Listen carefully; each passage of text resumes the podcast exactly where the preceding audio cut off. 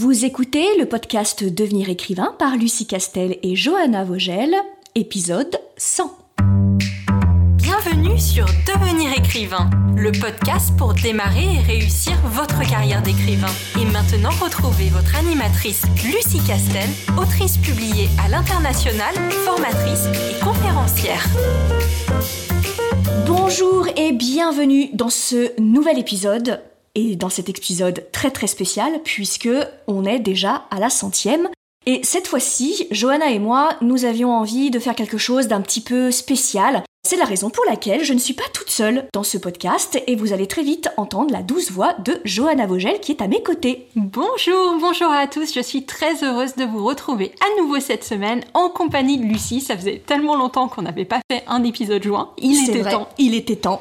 Et donc on profite de cet épisode 100 qui euh, nous paraît assez incroyable. La centième. La centième, déjà. Ça fait 100 semaines. Voilà, 100 ça fait, semaines. Ça fait deux ans, en fait. Exactement, ça fait euh, deux ans, euh, on- voilà, tout, tout à fait. Euh, Doué euh, en écrit, hein, on n'est pas doué en maths. Voilà.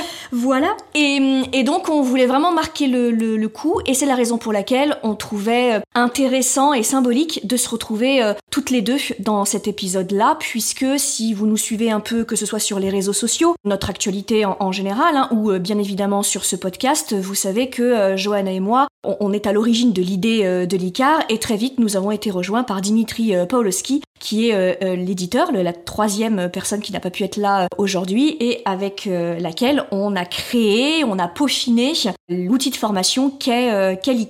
Je vais peut-être, oui, faire un point là-dessus. Donc, si vous suivez le podcast Devenir écrivain, qui est un podcast qui vous donne des informations sur les techniques d'écriture, sur la motivation et sur le métier d'écrivain d'une manière générale, peut-être que vous ne savez pas qu'en fait, derrière l'ICAR, il y a aussi un organisme de formation et que le podcast n'est que la facette publique en fait et gratuite de ce qu'on propose avec Lucie, moi et cette troisième personne qui s'appelle Dimitri. Et donc on propose ben, une formation avec euh, sous, cet organisme de formation l'ICA, d'où ce que tu disais, euh, ce fameux Dimitri. Et comme je sais que euh, la majeure partie, voire la totalité d'entre vous sont certes auteurs mais aussi lecteurs, je vous encourage à aller voir ce que fait euh, la maison d'édition de Dimitri Pawlowski, qui est euh, donc le- les éditions de L'Homme sans nom, si vous êtes euh, fan de fantasy en général, mais aussi de polar. Il a une capacité à dénicher des, textes qui sont des vraies perles et à révéler surtout le talent et la plume spécifique de chaque auteur qui est assez exceptionnel et qui est toujours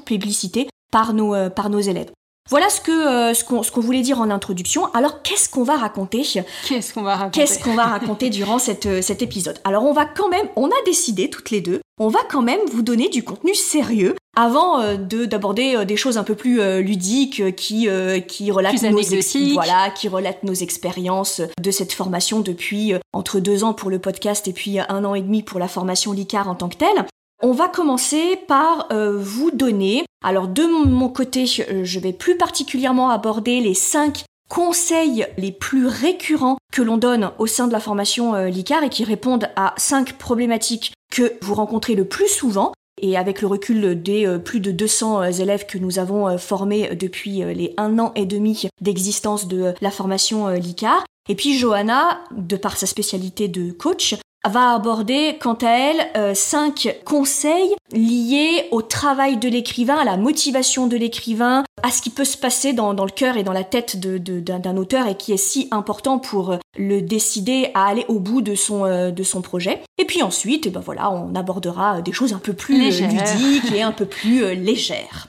Parfait. Et du coup, je commence ou tu commences? Je Comme commence. tu- je- Allez. Commence, commence. Donc, euh, comme vous disait Lucie, moi je vais vous donner cinq problématiques qui reviennent très fréquemment parmi les élèves de l'ICAR quand je les ai en coaching, parce que c'est une des choses que je fais dans le cadre de la formation. Donc, je, discute avec euh, chaque élève pour savoir là où ils en sont dans leur projet d'écriture et qu'est-ce qui peut les bloquer, qu'est-ce qui peut les ralentir. J'en ai pris cinq qui étaient pour moi les cinq plus emblématiques parmi tous les problèmes et toutes les problématiques que j'ai vues pour l'instant quand j'ai coaché les gens. Évidemment, ce n'est pas exhaustif et c'était un petit peu celle que j'avais envie de partager avec vous. La première d'entre elles, je vais pas forcément euh, aller dans l'ordre, je vais prendre celle, celle qui me vient là tout de suite comme ça. C'est la peur de ce que vont dire nos proches quand ils vont savoir que, eh ben, on veut devenir écrivain ou alors qu'on va écrire un certain roman. La peur des réactions de nos proches, soit parce que on pense ou on a la preuve que pour eux, euh, ben, être écrivain c'est pas un vrai métier, ou alors même parce que, eh ben, l'histoire qu'on a choisie, peut-être qu'elle relate d'événements de notre vie personnelle, qu'il y a un côté autobiographique et qu'on a un peu peur qu'ils se reconnaissent dedans et que après ils aient des trucs à nous dire parce que ça leur plaît pas ce qu'on avait envie de, dire nous dedans. Et, ça, tu as tout à fait raison. J'ai été euh, assez surprise parce que moi-même, je n'ai pas été confrontée euh, à cette problématique et, mes collègues auteurs non plus. Mais c'est quelque chose, c'est une peur, une crainte, une appréhension qui revient systématiquement dans toutes nos, euh, nos promotions et, tu as eu raison de, l'aborder parce que je pense que c'est un souci, une inquiétude, une appréhension qui est assez euh, répandue chez les auteurs qui, euh, qui démarrent et qui, dans leurs romans, insufflent un peu d'eux, voire même beaucoup, beaucoup d'eux et de leur expérience et de leur traumatisme et de leur contexte familial.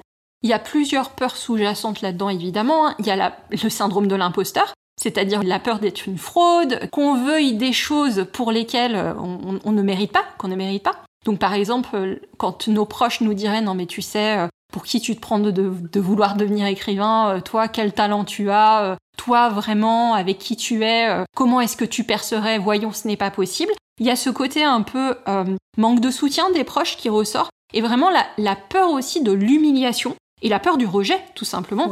et, peut-être la peur du rejet, c'est plus dans euh, cette autre partie de, de, la problématique qui était euh, ah euh, mais si je parle de mes proches et qu'ils s'en rendent compte, ça va faire ça va faire des trucs où on risque de me le, reprocher. Mais c'est tout un espèce de, de méli-mélo de, de peur qui fait que souvent on ne se rend pas compte qu'on dramatise en fait les effets négatifs possibles du fait que nos proches se rendent compte de ce qu'on fait.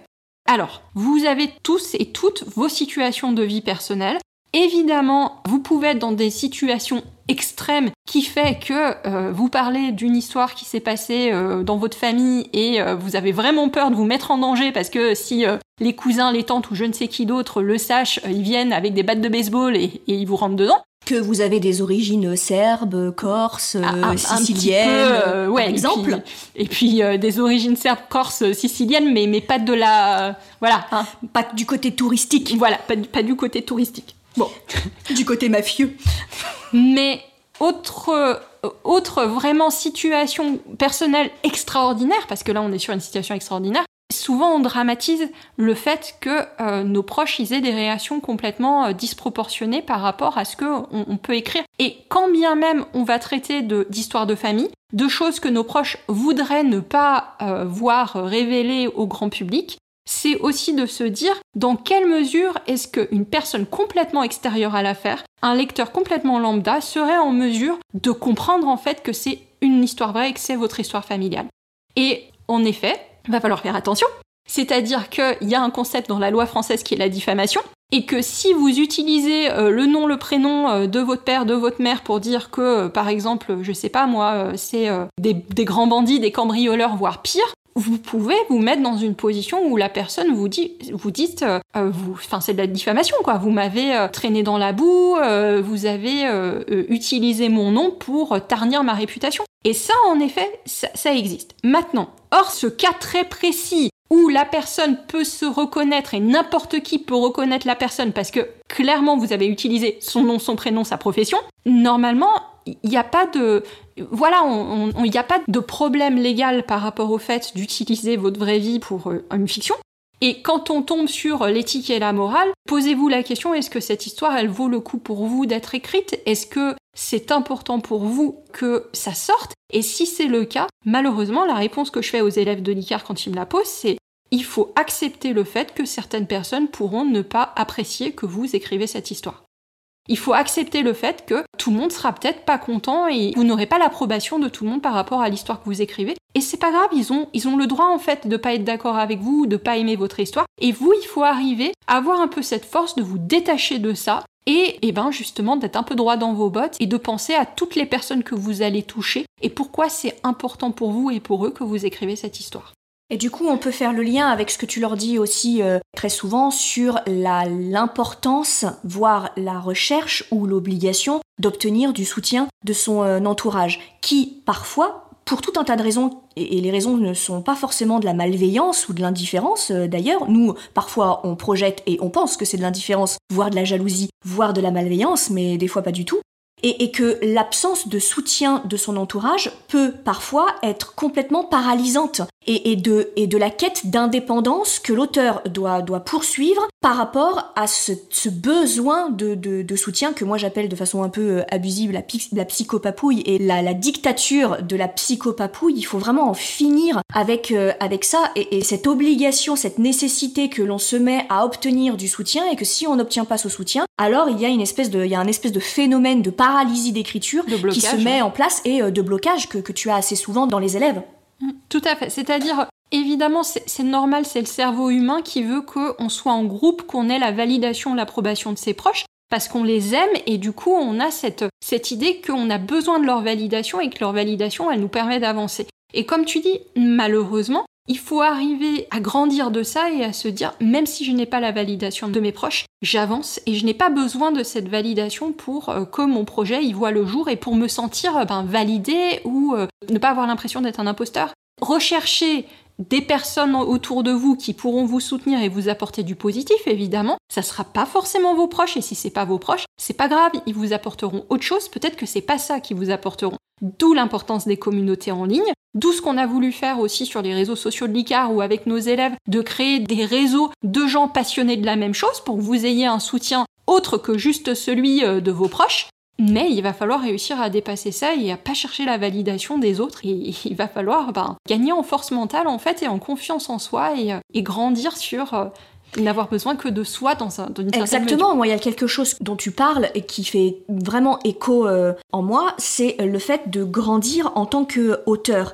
Le fait de vouloir absolument que son entourage soit soutenant, soit confiant, et exprime de l'admiration ou en tout cas euh, de l'affection liée euh, à l'écriture, c'est quelque chose qui, renvoie beaucoup à l'enfance et, euh, à l'enfant qui a besoin pour se contenir que la maman, le papa ou la figure d'autorité dans son entourage valide ses actions et ses, choix et ses performances. Et le fait de se détacher petit à petit de la nécessité et de l'obligation d'un soutien euh, autour de soi, c'est d'une certaine façon de rompre avec l'immaturité du, petit enfant écrivain, du petit enfant auteur que l'on a en nous, et se mettre à grandir et de se dire que le seul soutien qui est réellement important, et euh, il est quand même très compliqué à obtenir celui-là aussi, c'est son propre soutien. C'est sa propre admiration et c'est sa propre validation. C'est là-dessus que l'on doit euh, travailler et c'est là-dessus que l'on a euh, euh, le contrôle et on a de contrôle sur personne d'autre et surtout pas sur son entourage. Alors avant qu'on passe au point suivant, je vais te faire donner une anecdote dont tu m'as parlé tout à l'heure. Toujours sur cette même idée, alors je reviens un peu sur le, tout début de, la question, qui était la, peur de blesser ses proches en fait, et qu'est-ce que nos proches y vont dire.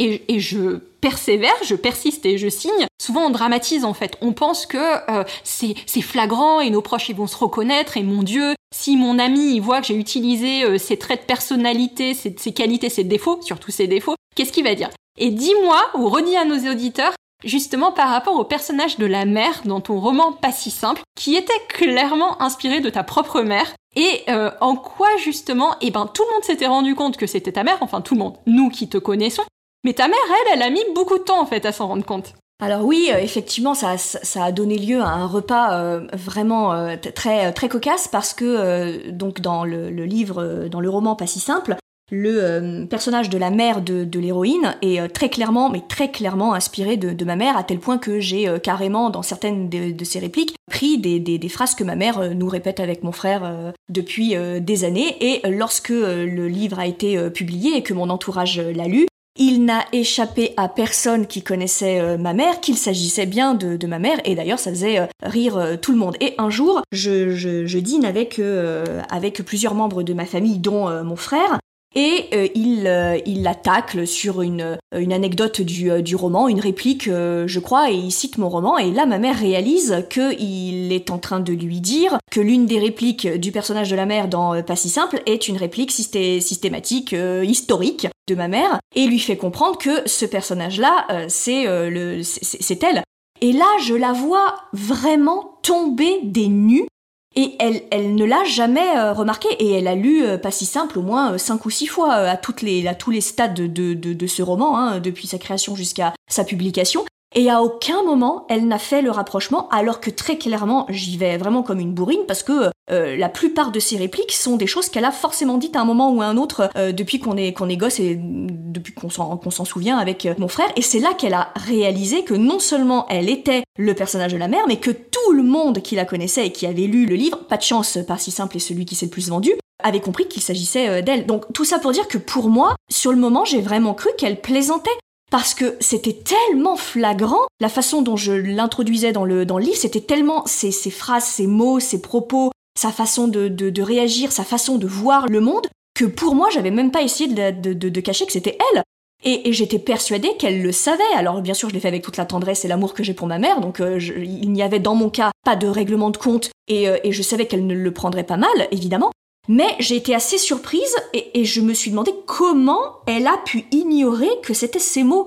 Et, ça, c'est évidemment une anecdote qui rejoint ce que tu dis, que on a tendance non seulement à dramatiser les choses, mais aussi on a tendance à s'enfermer en nous-mêmes et à penser que ce qui pour nous est une vérité, est une évidence, ne l'est absolument pas pour quelqu'un d'extérieur qui a ses problèmes, qui a sa vie, qui lit le roman euh, peut-être pas avec la même concentration, qui n'est pas du tout sur ce registre-là et, qui n'est pas du tout en train de penser à notre enfance ou euh, que sais-je, et qui lit simplement le roman pour ce qu'il est, à savoir une fiction, et qui raccroche pas du tout les, wagons, et aussi parce qu'on n'est pas toujours conscient de ses propres euh, défauts. Moi, quand je me fais euh, systématiquement vanner par les, élèves de l'ICAR sur des tics de langage ou des choses que je leur dis, une fois sur deux, même beaucoup plus, je tombe des nues et je réalise pas que j'ai ce type de langage qui fait pourtant l'unanimité. Donc oui, c'est important ce que tu dis. Alors, j'ai ouvert le bal avec la première problématique euh, qui revenait tout le temps. Vas-y, à ton tour de nous donner une problématique ou un point qui revient tout le temps dans le cadre de la formation. Alors moi je tiens à dire avant de, euh, démarrer que mes points vont être beaucoup moins euh, glamour et sexy que ceux de Johanna Vogel et à tel point que il faut quand même que je le dise dans le cadre des différentes promotions à chaque fois que Johanna entre en scène avec ses conférences et avec ses séances de coaching tous les formateurs, euh, auteurs, correcteurs et éditeurs qui interviennent, on passe systématiquement tous à la trappe. Et à chaque fois, c'est les révélations. Ah mais oui, mais grâce à Johanna, on est débloqué, on a réglé nos problèmes. Voilà. Et donc le pouvoir du développement personnel. Le pouvoir du développement personnel, tu passes systématiquement pour une super héroïne. Et nous qui parlons de méthode, de, de, de, point de vue, de timeline et de tout ça, euh, c'est forcément, euh, on, ne, peut pas lutter contre ça. Bref, le premier conseil euh, que je vous ai déjà donné, mais je, tiens à le repréciser parce que c'est un de ceux qui revient euh, le plus souvent dans la, formation de l'ICAR, c'est vraiment de déconnecter le temps du travail préparatoire, le temps consacré au travail préparatoire et la qualité du roman. Vraiment, ce n'est pas parce que vous avez potassé sur votre roman, sur le contexte, sur les fiches personnages, euh, sur l'histoire pendant 4 mois, 5 mois, 1 an, 2 ans, 10 ans que votre roman sera forcément meilleur que si vous consacrez 15 jours de travail préparatoire. Ça n'est absolument pas lié. Un travail préparatoire, c'est euh, quelque chose qui doit être stratégisé, c'est quelque chose qui doit être rationalisé et euh, qui doit poursuivre un but. On travaille dans un ordre et dans un sens précis, d'où l'importance d'avoir une méthodologie d'écriture. Et quand on parle de méthodologie d'écriture, c'est pas qu'on écrit à votre place, c'est qu'en fait on vous explique comment organiser votre future écriture de premier jet de la façon la plus efficace et de la façon la plus euh, sereine et la plus euh, facile. Un temps de travail préparatoire qui tient la route, c'est entre 2 et 4 semaines. Si c'est plus que ça, c'est parce que vous avez un problème de méthodologie et que vous perdez du temps là où euh, vous ne pouvez pas vous permettre de perdre du temps du fait de deadline, etc. etc. Et ça me, fait aussi euh, penser à une autre euh, anecdote que, que j'ai eue il n'y a pas très très longtemps sur la problématique des fiches de personnages où on a parfois des fiches de personnages qui euh, font euh, une quarantaine, une cinquantaine euh, de, pages, où vraiment on a déroulé en long, en large et en travers la psychologie, le background, etc. du personnage. Ça n'est pas parce que vous faites une, fiche de personnage de 40 ou 50 pages que le personnage il sera meilleur dans le livre que si vous avez synthétisé ça en deux ou trois pages, voilà, où vous avez tout résumé. Il faut savoir faire la différence entre ce qui est essentiel à la correcte écriture d'un premier jet, ce qui est essentiel à la qualité de, l'équilibrage, euh, de, la, définition des enjeux et de l'intention littéraire de votre roman, et ce qui est simplement je tourne autour du pot, je me fais plaisir, je fais des recherches historiques alors qu'au final 100% euh, des recherches historiques que j'aurais fait, je vais n'en utiliser que 10% euh, parce que le lecteur n'a pas besoin de plus, mais ça me fait plaisir de faire ces recherches. Et j'ai tellement peur de euh, me lancer dans mon premier jet que je me cherche des excuses et je me surmultiplie les recherches, etc., etc. Car même pour un roman historique, vous n'avez pas en réalité besoin de faire six mois de recherche. En réalité, le contexte historique n'interviendra que de façon ponctuelle et contextuelle tout au long de votre roman. Inutile de commencer par faire six mois de thèse sur la, période, voilà, la deuxième guerre mondiale ou la période napoléonienne euh, par exemple. Dites-vous plutôt, voilà ce contexte-là, je crée mes personnages de façon crédible et après ils vont vivre eux dans le livre, ils vont, arriver plein de choses, mais, mais vous ne faites pas un traité historique. Vous faites une fiction avec comme contexte de l'histoire. Et donc après, au fil de votre premier jet, lorsque vous aurez besoin d'actionner une question très précise de euh, quelle était la marque de la calèche, euh, quel était euh, le nombre de chevaux qu'on utilisait, que sais-je, là vous ferez ponctuellement au cours du premier jet vos recherches. Mais il ne sert à rien de les faire six mois avant, sachant que vous n'êtes pas certain et certaine de toutes les utiliser durant l'écriture du premier jet. Donc voilà, ça c'est vraiment important. Un travail préparatoire, il doit se réfléchir, il doit être stratégique et il ne doit pas s'éterniser. Mais euh, tu as utilisé le mot qui fait qu'on n'arrive pas à lâcher son, travail préparatoire et à se lancer dans l'écriture, qui est la peur. C'est tout simplement la peur de pas de pas faire assez bien, de pas avoir assez, la peur de de mal faire et ça allait être mon point suivant. Donc je vais, on va condenser nos deux points. Non mais c'est ça le talent, tu vois, c'est ça, le, je dis, profession euh, podcasteuse, ça se dit ça, podcast. Ouais, ouais, ça se dit ça, Podcasteur, podcasteuse. Podcasteuse, euh, tout à fait. Voilà, c'est ça le talent. La, peur que ce soit pas assez bien, de de pas écrire assez bien, de pas avoir les bonnes informations, enfin que ça soit pas assez quoi. Et on va quand même redonner les éléments du travail préparatoire pour que ce soit clair pour tout le monde si jamais nous avons des nouveaux écouteurs. Non, c'est pas comme ça que ça se dit. Des nouveaux auditeurs.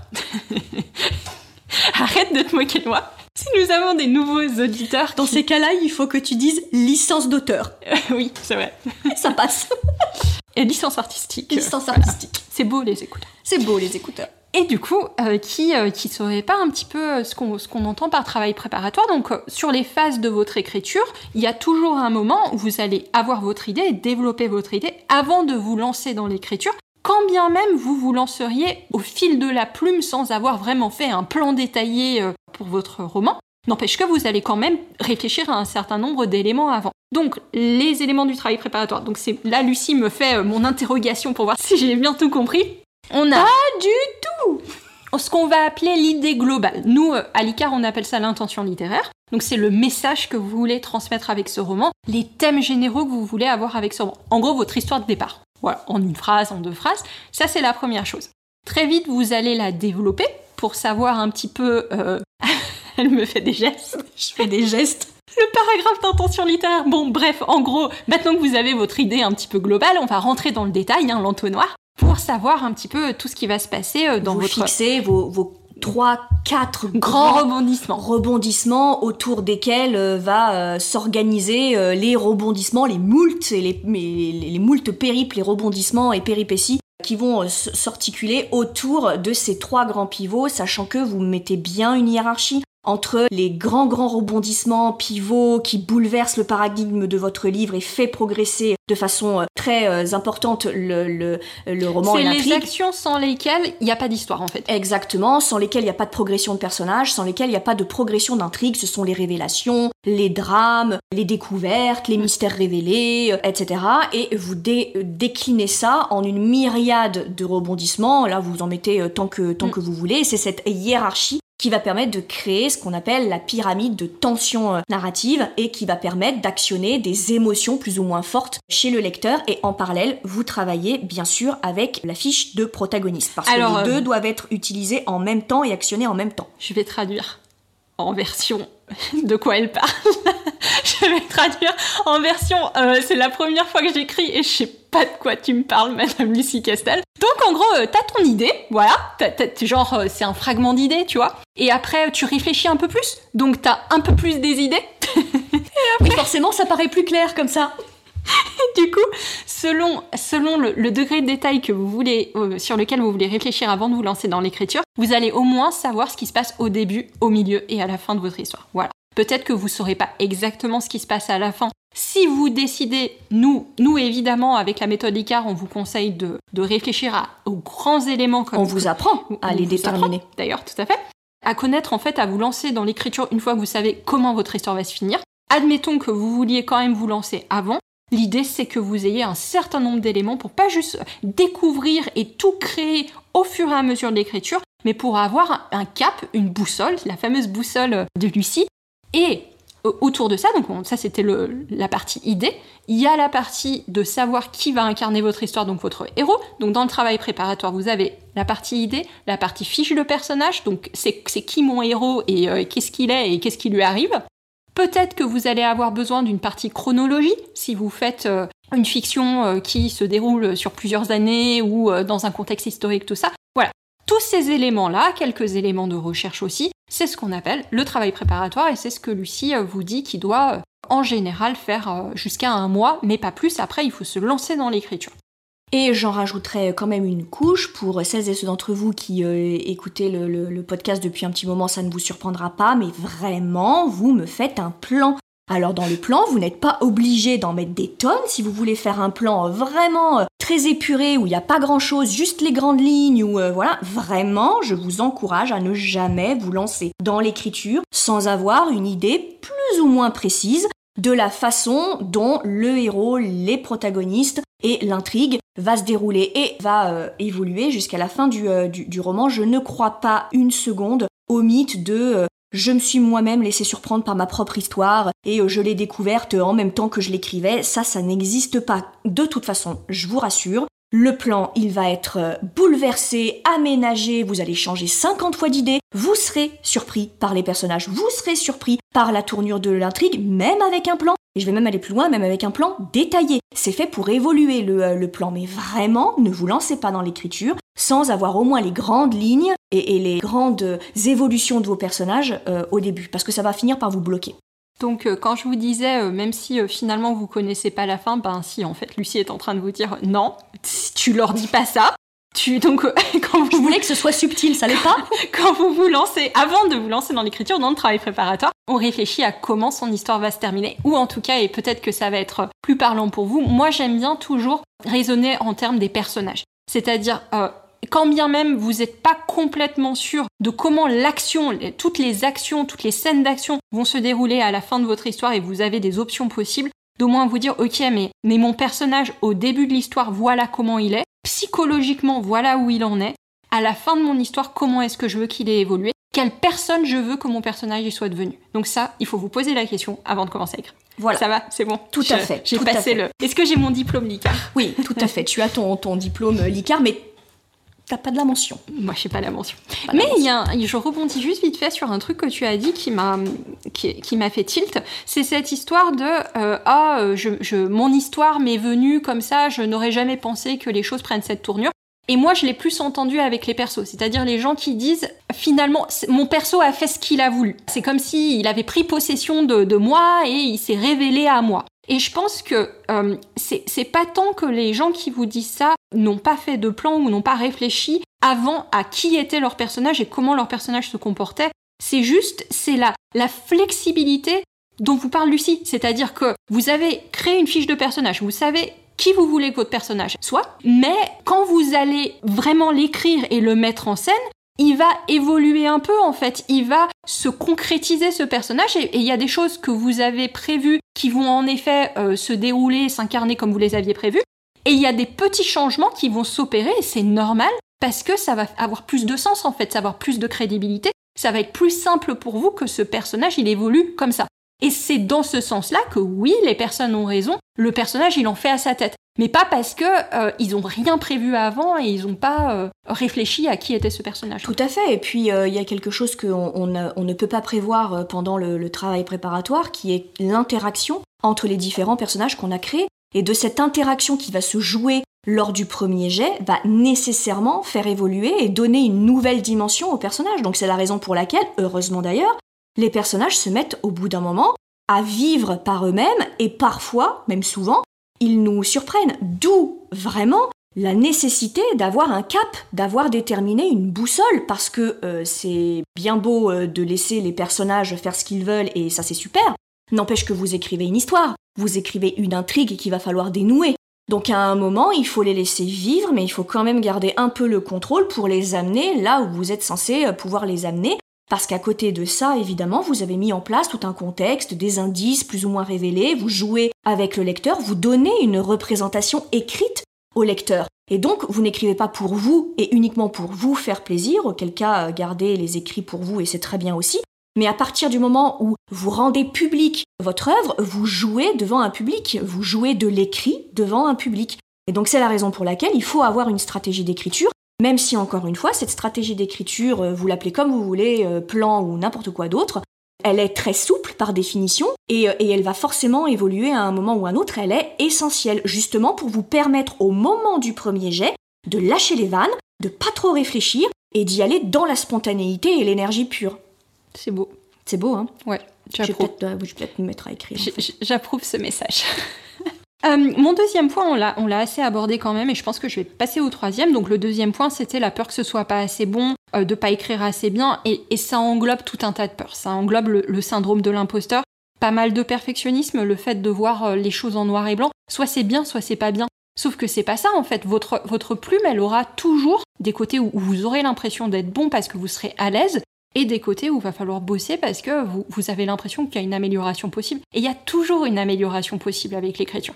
Parce que l'écriture est une pratique. Donc vous, vous allez jamais être assez bon en fait. C'est, euh, il y aura toujours un, un côté de euh, d'apprendre, de se dépasser. C'est la quête du beau en fait.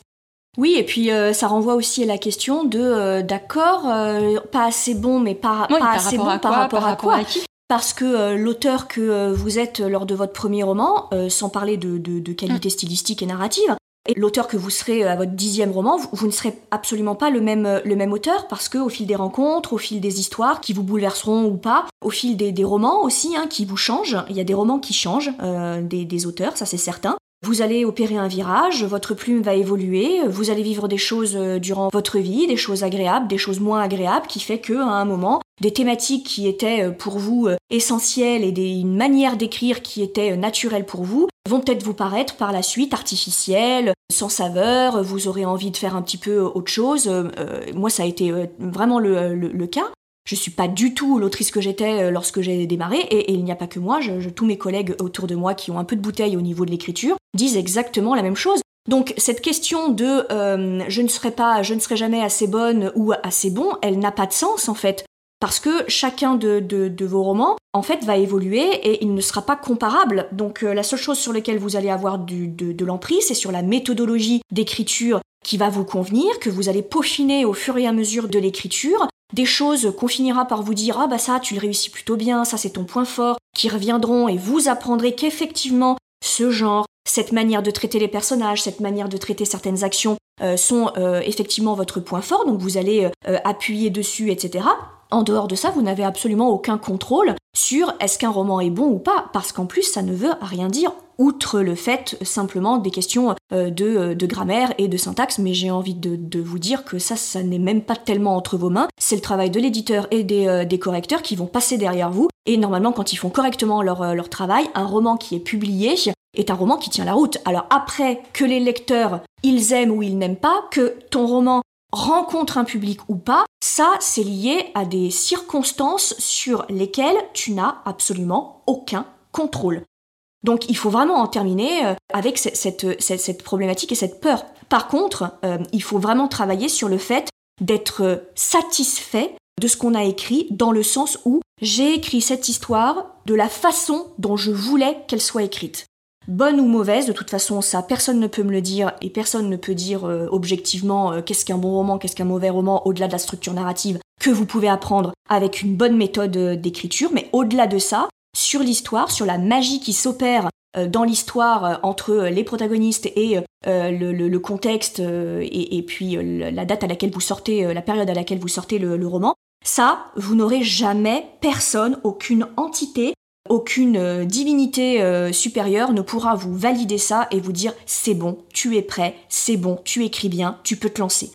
Un auteur écrit Point. C'est la base. C'est la base. Je, crois que... Alors, je vais continuer avec deux petites réponses par rapport à cette question. Et la première, c'est que souvent, quand on se dit est-ce que c'est assez bon, tu as raison, c'est en fait c'est que le début de la phrase, c'est-à-dire c'est assez bon pour plaire au lecteur et c'est assez bon pour être choisi par un éditeur. Donc je vais pas revenir sur le fait pour plaire au lecteur parce que comme tu l'as très bien dit, c'est les goûts et les couleurs euh, du lecteur. Hein. donc à un moment, on n'a pas de prise en fait là-dessus.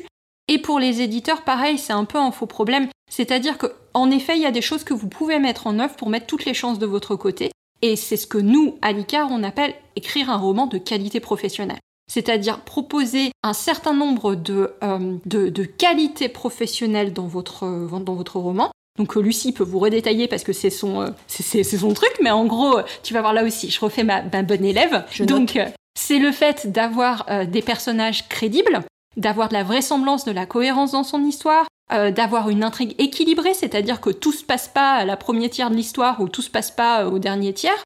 Voilà, en gros, c'est, à peu près ça en fait. Il n'y a pas 36 000 autres. Exactement, c'est peaufiner ces techniques d'introduction du suspense, c'est mmh. c'est fiabiliser un peu euh, tout ce qui est euh, pyramide de tension narrative euh, qui sont qui sont la base, etc. Et pour créer des émotions. Ça vient beaucoup avec le boulot du travail préparatoire. Tout à fait, exactement, c'est déterminé et de la correction. travail et de et de la correction.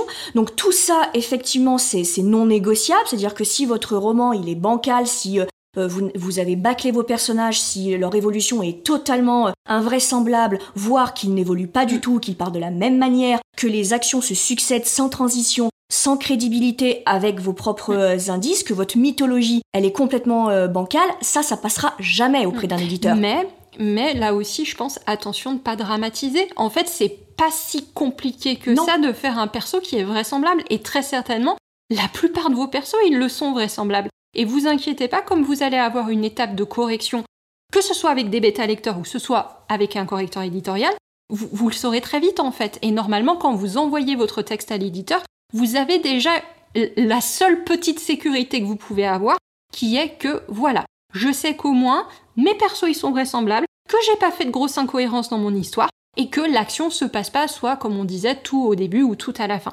Une fois que vous avez ça, euh, est-ce qu'il sera assez bon pour être édité ou pour trop décrocher un contrat d'édition? Il y aura toujours une part de qui sera hors de votre contrôle en fait et qui n'aura rien à voir avec votre livre.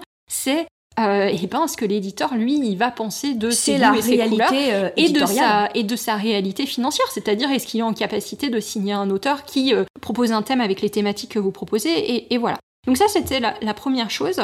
Et la deuxième chose et je vais arrêter sur avec ce point ce point là sur ça c'est J'aime répéter aux élèves de l'ICAR que même un roman imparfait peut ravir le public. Il faut vraiment arrêter de penser que soit votre roman il est assez bon pour plaire aux gens, il est, bon, donc il va plaire aux gens, soit ça veut dire qu'il est pourri et qu'il plaira à personne. Même un roman avec des, avec, comme on disait tout à l'heure, les premières 50 pages où il se passe rien et où vous avez des gens qui vous disent oui, bon, alors le, début du roman c'est poussif, on s'est bien fait chier, n'empêche que ces mêmes personnes peuvent vous dire mais par contre, j'ai bien fait de m'accrocher parce que après, le perso principal, il est trop cool et rien que pour lui, je suis, je suis content d'avoir lu cette histoire. En fait, la satisfaction du public et le fait qu'ils vont être content ou avoir apprécié de lire votre histoire, elle ne tient pas au fait que tous les éléments sont là, que tout est parfait. Tous les romans, pratiquement, ils ont des faiblesses en fait, et surtout un premier roman, parce que je pense que vous êtes pas mal à être dans la perspective d'écrire votre premier roman. Et du coup, voilà, rassurez-vous, votre premier roman, il sera pas parfait, vous aurez des, problèmes dessus. Même si vous vous faites relire 15 fois, vous inquiétez pas parce que tout simplement, vous avez une marge de progression dans votre écriture. Et même comme ça, je vous promets qu'il y a des gens qui seront tellement contents de lire votre roman. Il sera forcément bon dans ce sens-là. C'est surtout qu'il faut vraiment euh, vous, vous, poser cette question et, et, vous demander sur quoi je peux avoir du contrôle.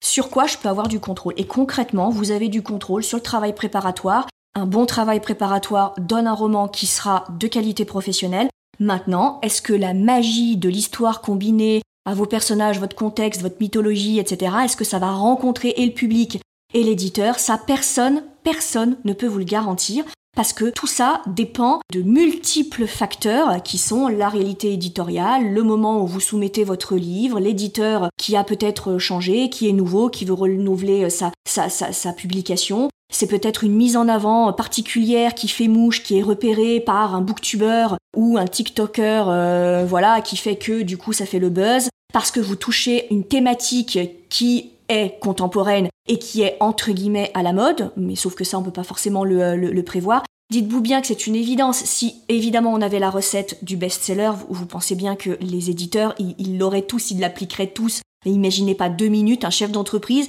qui se dirait Ah ben non, je connais la recette, je connais le secret, mais je ne l'applique qu'à certains auteurs. Parce qu'il faut pas trop gagner non plus. Hein. Après le fisc, il va me tomber dessus et ça va être un petit peu euh, compliqué. Donc non, évidemment. Et, c'est aussi ça qui fait la magie de l'art. Et il y a aussi un avantage auquel on ne pense pas, parce qu'on parle d'imperfection, de d'échecs, de d'incertitudes autour de mais on ne sait pas si ce roman va marcher, etc. Mais il y a aussi un avantage, c'est qu'à chaque nouvelle sortie de roman, les cartels sont rebattus à zéro. Donc ça n'est pas parce que euh, vous avez par exemple fait 5 euh, flops consécutifs que le sixième, vous n'allez pas cartonner.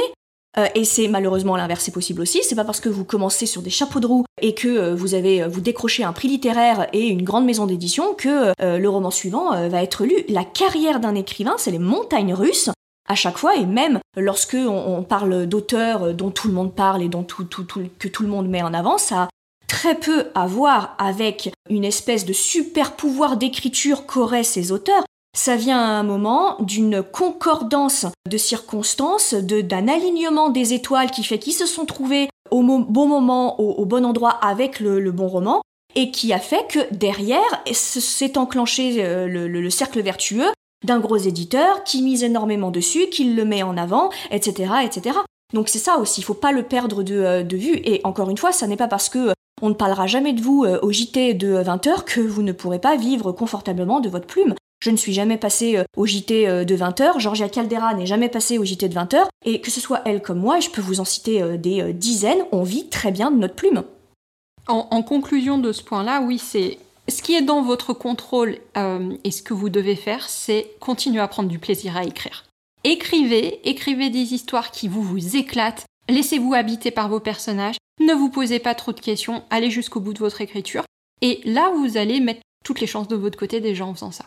C'est votre seul contrôle, vous contrôlez votre propre écriture, et votre job, c'est d'écrire le mieux que vous pouvez vous. Hum, c'est ça. Alors, bon, évidemment, j'ai dit que du coup, on passait sur le point 2 et on a quand même mis du temps sur le point 2. Donc, je vais aller très vite sur euh, mon point 3 et puis après, je te redonne la parole. C'était euh, ce que je remarque chez les élèves de l'ICAR, ce qui revient assez souvent, la peur de s'exposer. J'ai été surprise parce que c'était pas forcément une problématique euh, dont je m'attendais qu'elle était aussi répandue chez les jeunes auteurs. Et c'était notamment la peur ben, d'utiliser sa propre image, et là je parle de son visage, qu'on sache qu'on écrit en fait. Donc par exemple, le fait de euh, s'exposer sur les réseaux sociaux, d'ouvrir un compte Instagram d'auteur ou un compte, euh, qu'est-ce qu'on peut avoir d'autre, Facebook, TikTok euh, d'auteur. Et voilà, que, oh mais si, je, je, ne veux pas que ça se sache que j'écris.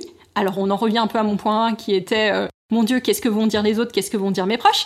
Et aussi, je veux surtout pas qu'on voit ma photo, je veux surtout pas qu'on voit ma tête parce que je veux absolument protéger mon intimité et complètement dissocier ma vie d'écrivain de ma vie personnelle.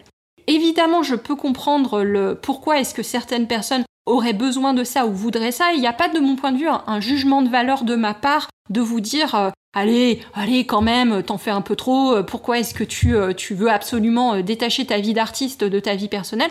Mais c'était juste de vous encourager à vous poser la question justement si vous n'êtes pas dans la dramatisation de ce que ça représente que de vous mettre en avant que d'avoir une image publique, parce que dans certains cas, le fait de, de, complètement vouloir bloquer et séparer votre vie d'artiste et qu'on voit jamais votre tête et surtout euh, qu'on sache jamais qui vous êtes, oui, ça peut vous mettre en difficulté par rapport à votre carrière d'écrivain. Surtout, je pense euh, aux auteurs qui veulent s'auto-éditer. À un moment, il n'y a que vous qui puissiez faire la, promotion de votre livre parce que en tant qu'auteur indépendant, c'est un peu votre job de faire ce boulot que font les éditeurs. Et du coup, à un moment, ça peut vous porter préjudice que de vouloir absolument ne pas exister, parce que c'est ça ce que ça veut dire, ne pas exister comme personnalité publique et, de pas vous montrer. Donc, je, vous encourage vraiment à vous poser la question du pourquoi, de quoi j'ai peur, qu'est-ce qui pourrait se passer, pourquoi est-ce que j'ai une telle réticence et une telle, une telle peur à ce qu'on me voit, à ce que je parle, à ce qu'on m'entende? Euh, Et j'aimerais avoir votre réponse sur cette question, même si évidemment j'ai eu la réponse de, de plusieurs de nos élèves et je vois à peu près les problématiques qui sont derrière. Alors, euh, je vais traduire et résumer. En fait, chacun son tour, j'ai compris. En fait, vous pouvez pas avoir le beurre, l'argent du beurre la vertu de la laitière et celle de sa petite sœur. Donc, c'est impossible de vouloir faire carrière en tant que personnalité publique avec tout ce qui va avec dans le packaging, les signatures, la mise en avant, les réseaux sociaux qui font partie du jeu. Alors, euh, bien ou pas bien, ça c'est un autre débat, ça existe. Les règles, elles, existent et le, le jeu existe. Mais d'un autre côté, oulala, surtout ne pas me mettre en avant, ne pas me mettre... À un moment, il va falloir régler, et Johanna le dit très bien, va falloir régler euh, les, les, peurs et les problématiques sur lesquelles ça appuie cette, cette réticence à vouloir être mis en avant. Mais ce que je peux vous dire, c'est que ça n'existe quasiment pas, sauf à être un vrai phénomène marketing comme euh, ça a pu être le cas pour euh, euh Elena Ferrante. Voilà, euh, notamment, hein, qui a joué là-dessus au départ. Je sais pas si depuis ça s'est éventé, hein, mais, mais au départ ça a joué, mais ça a été fait comme un espèce de phénomène marketing. Mais sinon, ça n'existe pas un auteur qui, à l'heure actuelle, bah, en tout cas, on voit sa photo maintenant. voilà, donc maintenant on voit sa photo, donc c'est bon. Mais ça n'existe pas, ça n'est pas tenable, ça n'est pas tenable. Vous ne pouvez pas dire je ne veux surtout pas que je sois mis en avant moi en tant qu'auteur, qu'on me voit et en même temps être publié et en même temps vouloir être un, écrivain euh, publié. Ça, ça n'est pas possible, ça n'existe pas. Donc, comme ça n'existe pas et que le système est fait de cette façon, il faut, comme Johanna le dit très bien et comme elle le fait euh, quotidiennement avec les élèves, il faut débloquer et régler euh, les problématiques sur lesquelles ça appuie, ça c'est certain. Ça veut pas dire que vous ne pouvez pas utiliser un pseudonyme, un nom d'auteur, vous avez tout à fait pour X raisons comme on disait, il n'y a pas un jugement de ma part sur pourquoi est-ce que il faut absolument par exemple que mon nom euh, civil ne soit pas utilisé. Peut-être à cause de votre travail, peut-être pour tout, un tas d'autres raisons. Vous pouvez tout à fait prendre un pseudonyme, mais c'est vraiment de vous dire que ça va être compliqué de vous engager sur une carrière où à un moment vous allez pouvoir devoir aller dans des salons ou, euh, comme on disait, euh, apparaître sur, des, sur Instagram et je ne sais quoi, et, pas vouloir montrer votre visage en fait. Donc voilà, questionnez-vous, dédramatisez ça, ça veut pas dire non plus que vous devez absolument vous montrer toutes les 5 minutes. Hein. Rappelez-vous, euh, on n'est pas en noir ou en, blanc, on est sur un curseur. Vous pouvez tout à fait avoir une présence en ligne qui est moins énorme que certaines personnes qui choisissent d'être tous les jours sur Instagram. Mais c'est un sujet qui, qui m'a étonné, qui revient beaucoup plus souvent que je pensais, donc si je trouvais que c'était important d'en parler. Bon, ah, on a fait trois points pour moi. Vas-y, parce que là, je suis sûre qu'on a déjà euh, plus d'une demi-heure de... Oui, c'est ça, on a 40 euh, minutes de chat vidéo. Moi, je vais euh, accélérer les points suivants. Ce sont des points que j'ai abordés dans les épisodes de podcast précédents et que, bien sûr, j'aborde très très très très longuement dans la formation LICAR avec les autres formateurs. Mais je vais réinsister dessus parce que c'est vraiment essentiel. Pour ce qui est du premier jet, j'ai vraiment insisté sur la stratégisation euh, et la rationalisation du travail préparatoire, et tout ça est fait justement pour que le premier jet, comme son nom l'indique, soit un premier jet. Donc quelque chose qui jaillisse de vous et qui soit dans la spontanéité et dans l'énergie euh, créatrice. Et ça c'est extrêmement important d'être dans cette énergie, dans cette spontanéité où vous vous lancez et vous, ne posez pas trop de questions. Et je suis assez, euh, assez euh, surprise de, voir le nombre d'auteurs qui, durant la formation de l'ICAR, ont fait un super travail préparatoire. Vraiment, ont, ont blindé ce qu'il fallait, ils sont au point, ils sont opérationnels, ils savent exactement où ils veulent aller. Et au moment d'écrire, alors là, mais c'est la panne sèche et ils ne savent pas comment commencer. La raison pour laquelle ils ne savent pas comment écrire, c'est qu'ils ont peur que euh, ce soit mal fait, que, que ce soit pas euh, à la hauteur. Tout à fait. Et vraiment, ce qu'il faut que vous compreniez, c'est qu'un premier jet n'a absolument pas à être parfait. Un premier jet, il est blindé d'erreurs. Il est fait pour ça. Pourquoi? Parce que le but du premier jet, c'est d'écrire tout ce qu'on voulait écrire sur l'histoire de la façon la plus spontanée, donc euh, de la façon la plus, la plus dans l'énergie créatrice, dans la spontanéité, dans l'émotion. Et c'est extrêmement important euh, de, bien comprendre que le premier jet, il faut y aller, il faut faire des erreurs, faut, faut louper des mots, faut faire des phrases qui sont bancales, qui ne sont pas françaises pour, pour certaines, faut faire de multiples répétitions, collez-moi 150 euh, 000 euh, adverbes. Le premier jet, il est là pour ça. Il ne faut vraiment pas vous restreindre et c'est pour ça que c'est important de savoir où vous allez, parce que quand vous savez où vous allez, vous foncez. Et vous y allez et ne vous demandez pas oh là là c'est nul, c'est mal écrit, ça manque de rythme, les dialogues euh, sont bancals, les punchlines sont pas assez drôles. Ça, c'est pas le problème du premier jet, vraiment. Le premier jet, vous foncez. Et s'il y a même des parties dans le premier jet qui sont problématiques, vous sautez ces parties. vous sautez le chapitre, vous mettez chapitre 18, entre parenthèses que vous étiez censé raconter dans ce chapitre, et vous passez au suivant. Et s'il vous vient des, remarques, vous mettez en rouge ou sur une autre couleur dans cette partie-là. Attention, pensez à rajouter euh, tel ou tel indice, pensez à accentuer la colère de ce personnage, pensez et vous continuez, vous filez. C'est vraiment, vraiment important. Là, vous sortez le diamant brut. Et après, en phase de correction, à ce moment-là, à ce moment-là, la question de la perfectibilité de votre roman, de est-ce qu'il est équilibré, est-ce que mes personnages sont crédibles, est-ce que c'est logique, est-ce que j'ai rien oublié, là euh, va, se poser. Et du coup, je glisse sur le point euh, suivant pour éviter que ce podcast ne fasse trois heures. Non, tu sais quoi? On va s'arrêter en fait on va euh, leur donner tout ça à décanter dans leur tête. Là, je fais ma, ma euh, responsable pédagogique, en fait, tu vois, donc je reprends les règles et je Il faut que je vous dise qu'elle a l'air euh, elle, a l'air très dure quand elle dit ça, du coup. elle me fait un peu peur, là, derrière non, le non, parce que ce que je vous propose à tous, nous allons vous retrouver plutôt la semaine prochaine et nous allons continuer dans l'épisode suivant. Et notre but la semaine prochaine, ça va être de voir si on arrive à aller jusqu'aux anecdotes de l'Icar. qu'on vous refasse pas un épisode juste avec avec notre petit échange comme ça. Qu'est-ce que tu en penses? Alors, j'en pense que, que là, du coup, tu viens de faire ce qu'on appelle en littérature un cliff terroriste. C'est-à-dire que tu termines sur vraiment tu termines vraiment sur une scène que tu coupes en plein milieu et tu dis bah si vous ne vous abonnez pas et notre super vous ne connaîtrez pas la suite euh, et vous ne saurez pas si le héros va se faire euh, manger et découper en, petits euh, morceaux. Donc oui, tu as tout à fait raison, c'est pas la peine de bâcler parce qu'on a encore plein de choses à vous dire. Et, euh, une centième vaut bien d'être... Une, cent unième du coup. Ouais, vaut bien d'être d'être d'être scindé en deux et, surtout ça vous obligera à écouter l'autre épisode pour avoir toutes nos petites anecdotes ludiques autour de l'Icar. Ce que je peux conclure juste de ce que tu viens de dire sur le, le premier jet, c'est ça, c'est de retenir le premier jet est un brouillon. Vous vous le notez sur votre frigo, sur un petit, petit post-it. Et ce que je dis toujours aux élèves de l'ICAR, c'est vous avez un seul objectif avec votre premier jet, c'est d'aller au bout. C'est d'aller au bout et d'avoir votre histoire pour la première fois qui soit en entier dans sa forme de diamant brut. Que toutes vos idées, vous les sortiez de vos têtes et qu'elles aient une forme, que vous ayez cette matière que vous allez continuer de malaxer euh, pour euh, la métaphore de la pote modelée. Voilà. Sinon, elle avait dit qu'elle s'arrêtait. Moi, je dis oui, ça. Bah, ça y est, voilà, j'ai fini, tu vois. voilà ce que je subis au quotidien.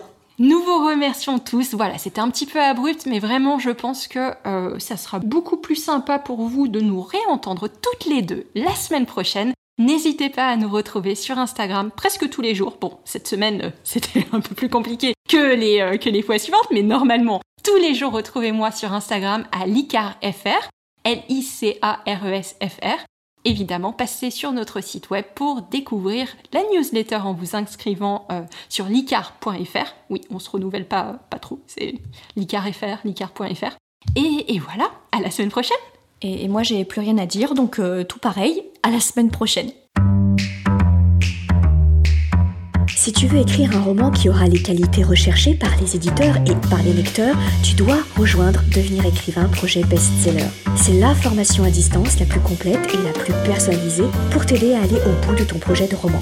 Rejoins sans plus tarder mon équipe de professionnels du monde du livre et moi-même sur licar.fr, l i c a r e s.fr Beaucoup de nos anciens élèves sont en train de réaliser leur rêve de professionnalisation et de publication. Il n'y a aucune raison pour que ça ne t'arrive pas à toi.